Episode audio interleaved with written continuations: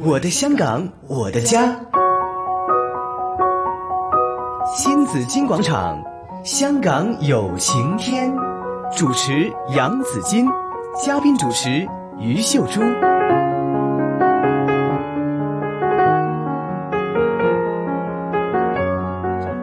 今天新紫金广场香港有晴天为大家请来了香港当亲协会的会员素恩妈妈。嗯素恩妈妈有两个女儿，现在已经三十岁了对哈，已经长大成人了，并且呢可以呃养妈妈了哈，家有家用收 了。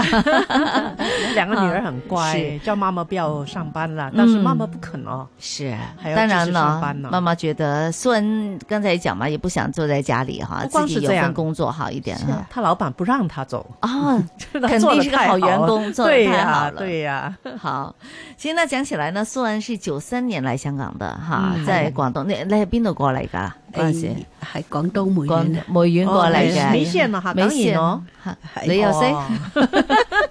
我有很多梅县的同 学，哦，嗯對。不過這句話好像很多人都懂哈，啊怎麼对講呀，哈？哈客家言係。哦， 然后，因為非常不幸，九八年呢，嗯先生離世，因病去世了。对，所以生活的重担，还有就是养育女儿的这个责任呢，全部都交到了素恩的肩膀上，嗯，当时哈她一想都没力想承过，担哈。对呀，来香港就是一个幸福家庭、快乐家庭，嗯，丈夫也很爱她，爱是女儿，一个好爸爸、嗯好丈夫，是，结果就短时间这样去世，令她嗯，根本接受不了啊。是，那那几年最困难的是什么呢？苏恩，最困難嘅時候誒，即係讀書啦，即係話補習嗰啲啊，一定冇噶啦，係冇唔夠即係經資金啊濟其實係一個好大經濟啊嘅嘅嘅嘅困難啦。係啊係啊，係咁啊咧就係經濟問題啦，嗯但係咧咪自己咧識得知慳知儉咯，點樣去維持個生計咯，嗯手行要幾多錢，要點樣佢一個月點樣去運用咯，啊！係我記係得啊當時好似你有幾年係做一啲快餐店入邊嘅員工啊，係係咪啊係啊嗰時係係啊。做乜嘢啊？誒，當時我係做廚房嘅，廚房啊，係啊，煮做煮嘢定咩啊？做煮嘢嚇嘅，做煮嘢啊？係啊，嗯咁你咪好識煮？係誒煮多少啦，都 OK 嘅，都哇！係咁咯啊，辛唔辛苦啊？響好快餐辛店苦㗎。嗰啲鑊真係係好㗎大㗎係嘛？個鑊又好重啦，誒、又成日要去入雪房啦、雪櫃哦攞嘢啦，即係嗰啲嘢啲菜碼啊切好晒咧，要擺翻雪房啊嘛。嗯，雪房唔係咧就誒、即係保鮮去啊嗯嘛，係即係到時候快餐即係中午啊、午餐啊、早餐啊，嗯一定要預備正煮好晒啲嘢咯。係嗯煮好晒咪就係出啦，飯啊、餸啊，係通常係底廚嘅，即係我哋又係幫工咁啊，係都係好忙噶啦，煎係豬扒啊、炸炸嘢啊嗯咁樣啦。咁時間上邊咧，會唔會忙到誒翻幾多個鐘啊？咁樣而家冇時間照顧小誒嗰兩個女咧。當時 我先生，哎呀，我先生病嗰時咧，嗯就我都話要辭工嘅，但係先生就話你唔好辭工啦，你做嘢啦，你辭工屋企好唔開心嘅。嗯咁我咪就繼續做嘢啦。即係但係一你嗯工作時間長唔長咯？好長噶，有時咧成日經常都唔夠人噶，要 O T 噶。嗯，朝、早咧就六點零鐘出門，有時夜晚咧十二點先翻到屋企㗎。啊哇！哇十一點半收工啊嘛，搭啲車翻到屋企十二點噶啦。哇，即係十幾個鐘喎。十八個鐘啊！係啊，係啊以前十係幾個有好鐘啊多時要咁做噶，嗯但係咧正常咧就正常咧就十個鐘嘅，哼，係，嚇嗱好少話正常收到工嘅。嗯哼，哇！嗰時你屋企咪好多時靠先生幫手。家務咧就通常係先生幫手做哇！啦佢真係一個好先生喎。所以先生突然間病逝之後，咁就家務有冇人做噶咯嗯嗯喎？係嘛、咁仲要睇下阿女功課啊，或者同阿女傾下偈嘅時間，你都冇噶咯係咯，係啊，喎。係，見唔到阿女嘅。嗯哼，你我翻嚟我佢哋收工瞓翻咗，嚟，佢佢哋哋瞓瞓咗咗覺啦嘛。你出門口佢未起我身，出門口佢又未起身，哇！係真㗎。嗯哼，但係咧但嗰時咧都係一路堅持，人咧好攰好辛苦㗎啦。嗯哼，但係咧要撐落去啊嘛。嗯嗯哼，咁咪先生有病，即係要睇醫生啦，有其他即係想盡量佢睇好啲啊嘛，係嗯即係唔係話淨係睇西醫咁樣咯。嗱，當時我我亦都聽過好多人話咧，新來港嘅婦女嫁咗嚟香港，諗住享福噶啦咁。其實你嫁咗嚟香港，好似仲辛苦啊！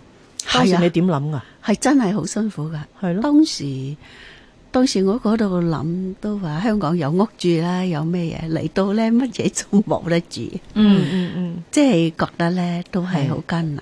誒，既然心就係選擇到未，係自己撐落去咯，一路捱落去咯。嗯希望咧有兩個女咧，即係養佢大咧就係有好啲日子過啦，喺心底咁諗。係。嗯咁兩個女咧，會唔會有時都有啲好温馨或者係好體貼媽咪嘅説話啊？會唔會有啲小禮物又會送俾你，又支持你啊？咁有噶，初初嗰時咧就佢哋讀緊書啦，經濟困難啦，誒、嗯母親節啊，誒、生日啊，都畫卡俾我嘅，誒、嗯送俾我嘅，係好開心啦、嗯哼，啊會寫啲乜嘢㗎？會寫住咧，媽媽拖住兩佢兩姊妹啦，嗯好心啦，即係話去街啦，即係話有時就話媽媽生日快樂啦，佢就嗯佢、就感覺到好開心啦。會唔會係佢畫嗰張畫咧？意思即係話媽媽，你好耐冇同我哋去街啦。啊有好難嘅？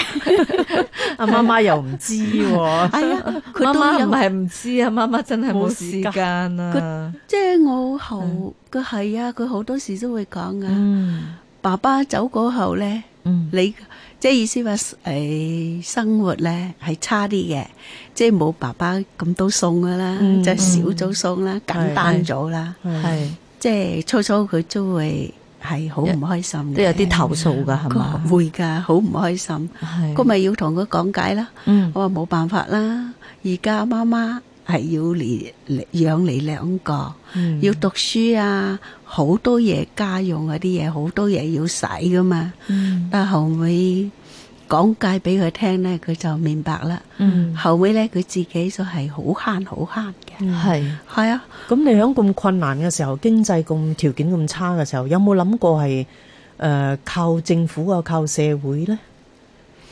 誒、都有靠政府嘅，但係咧就係、我咧就係、一向都係攞低收入佢哦，幫助嘅，政府幫助嘅。係，嗯嚇嗯咁啊，我係先生過身過後咧，我就自己係喺屋企照顧佢兩年，嗯嗯兩年咧，跟住咧我就去做家務助理，嗯做咗四五年係吓。因为前天我去一间书院的社工系和那些学生分享，嗯呃，介介绍我们的协会的成长啦，这样讲完以后呢，有一个学生问我：你點睇而家啲新來港人士呢？嚟到香港啊係攞福利呀、嗯 这样问， 所以刚才我就问苏恩有没有啊对想过。其实我遇到很多新来港人士，他们并没有想过来香港就是靠福利的，嗯哼他们就是来香港就是拼搏，嗯打出自己的一片天，嗯哼为自己的家里的人的生活去创造一个好的条件。所以当时我就回答那同学，我 就说係分两个层次吧，嗯一个就是人道的层次，嗯譬如我说，如果你是医生，你是医生的话，有个病人在你前面要你去救他，但是他是一个杀人犯，你救不救？他答不了。 你我说做什么专业都有一个道德底线，嗯你的那个专业底线是什么？嗯哼。人的生命是第一的，其实我们不能有这个有色眼光。对呀现在很多社会就是因有了有色眼光，他对就呀觉得你先来港，你一定是来拿福利的。哎嗯，但是也你也要很清楚知道，说不是你想拿嗯就拿得到的。对，这个福利机构有时候我们都嫌它的这个程序太麻烦，并不是那么容易可以拿到的。对第二，很多人都不想靠别人而生活的，谁不想靠自己的能力去生活？嗯你看苏恩就是一个有能例子啊的话，对呀、这么辛苦，嗯他当时做你看做那个快餐店那个是厨师十多个小时啊，嗯，现在谁能够去做啊？依家都繼續18個做小時緊保安啦，對呀，呀現在還做啊係啊，係啊現在還在做保安，也係啊不對想啊。坐在那裡。現在不是政府養了，現在女兒養，她都不想了 對呀、哎唉，咪都知道想係咧，啦我個手咧又係做傷咗噶啦，嗯做到腕管綜合症，哦啊，成日都係麻痹，夜晚瞓唔到覺嘅，嗯係經常咧都做唔到嘅。佢咁到後尾時我個手咧做一對手咧做咗四五次手術你嘅，看，哇，係他啊，連扭那個毛巾都沒有力，嗯他已經傷得那麼厲害了。嗯那真是係做乜嘢都唔得噶嗰時，哼，係夜晚都瞓唔到覺嘅，嗯，係因為做廚師嗰陣時咧係係啊，禮傷咗啊誒，做傷啊咗，禮傷咗後。一天十多個小時真係做唔到啦啦。係啊，後尾做家務助理咧，一定係做唔到嗯啦。後尾話要做手術，先辭工唔做啫嘛。係做咗手術辭工唔做後咧，跟住好啲咧就去讀保安啦啊嘛，嗯就做翻保安行業啦，係即係唔使用個手。醫生都叫我唔好仲用手出力咁多。嗯係哼，其實我哋睇見好多餐飲業啊，或者其他行業，可能我接觸得比較多嘅係餐飲業啦。其實譬如話佢哋中午啊忙碌起上嚟，一隻手攞幾個攞哦啲幾碟好多幾碟碟啊。飯啊，係嗰啊，啲我睇見佢哋譬如韓國餐廳嗰啲哦咧嗰，啲咁碗又你大又重，嗰啲嗰啲嗰啲鐵煲啊，哦嗰啲啊鐵鍋啊，嗰或者啲鐵鐵板啊板嗰啲飯鐵嗰板啲啊，係嗰啦。啲特別哇！真重啊係嘅好重噶啊，有時你都好戥佢擔心。喂，你小心啲，唔係驚你整到我，你自己都會整到噶嘛。係啊，煲仔飯啊，嗯鐵板真係重嘅。係通常鐵板係要焗爐攞出嚟噶嘛。係又熱啊，又係啊熱噶嘛，你有塊木板啫，你一下唔小心咧，有啲人都辣親嘅。嗯係所以好多職業係病啊。嗯誒、哼到時當時翻工係唔覺嘅，因為你要打打拼要衝趕時間。嗯哼但係你一靜落嚟咧，你好似素欣咁咧，夜晚瞓唔到覺啊，係痛到瞓唔到覺啊。係，所以因嗰陣時啊，兩個女都仲細啦，咁可能翻到學校又會見到有人又着對新波鞋啊，或者係又有件新衫啊，又新書包啊，新玩具新啊，玩具啊嗰啲，啊有冇翻過嚟同你呃即係要求過話都想有啲新嘅呢、個嚇物資啊咁樣嚇？啊，即係我叔爺咧都幾幸運嘅，嗯即係我兩個女咧，乜嘢都唔會去要求人、追求人哋啲嘢嘅。嗯，佢話自己有可能就可以買，冇可能咧係就唔要，嗯係咪你佢教佢噶？即係唔會追求，都有教佢嘅，係係但啊係都要受教先得㗎。即係有嗯教佢嘅，係佢即係唔會話追求，但係咧自己咧，老實講，我自己咧就唔會買靚衫着嘅，嗯即係有時見到啱嗰啲好啲咧，都盡量滿足佢哋多啲咯。係係啊唔係佢要求喎，呢啲係啊又要滿足佢。即係佢唔係佢要求，我自己要即係咁要媽咪覺得都有佢咁好嘅心啲啊噶嘛。嘛，係咪啊？即係係間唔中整一件誒靚衫俾女女着，尤其係女女係係啊咪又中意扮下靚嘅青春期？得嘛，買俾佢，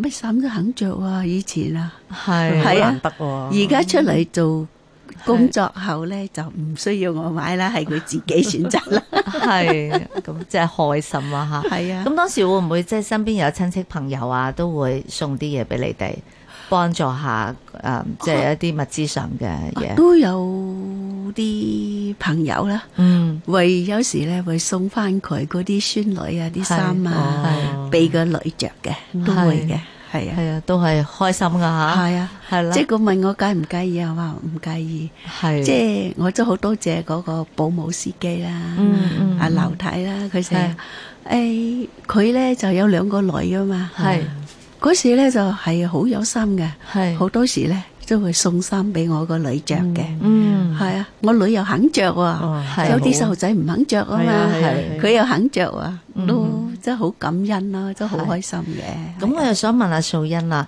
誒、經濟又有困難，自己工作時間又咁長，又咁對誒阿、女嘅成長多多少少都有好多擔心喺度，係咪？係啊係啊誒自己又要盡量去開解佢哋，又要開解自己。你自己會唔會有啲情緒上嘅嘅問題嘅？即係會會唔會覺得又好唔開心嘅時候㗎啦？有啊有啊，係一定有嘅。匿埋喊，係啊，自己成日匿埋喊嘅。係啊，係啊，嗯，但係咧，有時都會向佢兩個發脾氣。 發脾氣都有發脾 氣嘅，有噶，係發脾氣咧，好在我兩個女咧，佢又接受得到，佢兩個就乜都唔出聲，就匿埋一邊，係坐定定唔出聲。你會點樣就會發脾氣啊？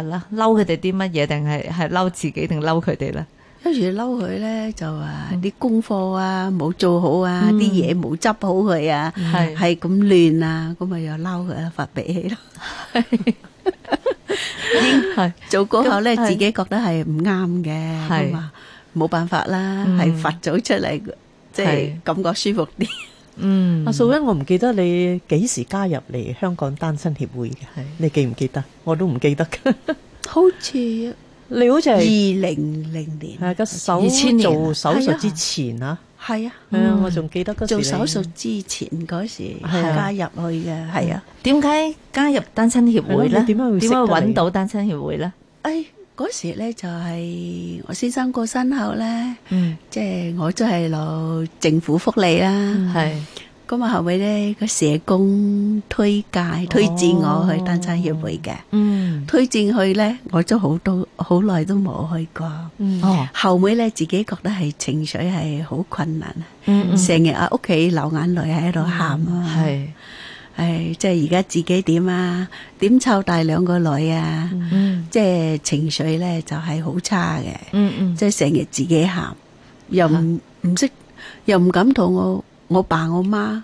係疏解喎，嗯係又唔敢俾我爸媽知喎，我自己啊佢哋響喺大陸陸啊嘛，嗯係啊，我唔敢講啊，我唔敢講俾佢即聽啊係先，生去世都唔敢講我住唔啊。敢講俾我爸阿媽聽，哦，驚阿爸阿媽太擔心係嗯我， 即係好難接受，係就真係自己捱喎，自己嗯自喺度己係咁撐落去啦。係咁後尾人哋又一路咁啊，社會好女主社工咧就追誒、推薦我去單親協會，佢話誒好多社工會幫到你嘅，乜乜乜咁樣。嗯但咁啊後尾我就自己比較內向啲嘅，唔係敢去嘅。嗯後尾咧，唉，自己真係好難接受。嗯咁啊，阿女話：阿媽你去啦，去下你對你好啲噶，係咁樣。反而阿女阿鼓勵你係啊，係啊，係咁話咧，好啦，後尾就去啦。嗯去到咧，佢姑娘問我你咩事啊？啊，我我係即係我照我嘅情況講俾佢聽啦。嗯嗯咁我咪接受啦。咁後尾就開班啦。吓係啊，我記得開開一個平輩大使哦嗰嗰朋個輩大班師，係啊，開始開班，即係好多人湊埋一齊，係即係聽到咧各個個案都係唔同。嗯誒、嗯有啲係離婚㗎，有啲係喪偶嘅，嗯係即係自己諗啦。誒、我俾人哋離婚嗰啲，嗯仲即係唔使咁大個壓力啦。Ừ. 嗯嗰、時咧，聽邊個講話有林紅友啊嘛，係啊屋企 à. 俾人係追殺啊，啊俾人追債啊嘛，林紅友啊嘛，係即係聽見咧，自己心仲寒啦，即係自己覺得自己就一路會反省自己啦。唉係自己比人差咧，都唔係差好多，嗯嗯即係好啲，自己就係有個家庭係有幸幸福過，嗯而家係自己唔幸福嘅。誒好識嘅老誒先生咧，冇辦法啦，佢係個病係造成佢要走嘅，嗯嗯咁啊咪自己一路就係堅強落去咯。會唔會去咗單身協會之後咧，就參加咗啲課程之後，係即係改變咗個心態啊？係啊係啊，係改變好多自己嘅心態。有有係咩改變啊？即係嗰邊咧就多識人多咗分朋友享啦，係識到朋友啦，嗯即係朋友都分享啲唔同類嘅個案啦。係咁啊咧，自己咧就一路一路為開心啦。嗯但係咧，我係最記得嘅有一次咧，就單身協會咧就打電話通知我，嗯就話要雪家苑媽媽個係嗰個家大歡喜。係皆大歡喜，皆大歡喜話去沙嗯田玩，即係我從嚟係一路做嘢 噶嘛，冇出係過啊嘛，冇但係玩一過啊係咪未玩過噶，第一次去，揸帶個女去，好開心，好開心嘅，嗯就一路一路會改變自己啦，啊，係人生嘅樂趣。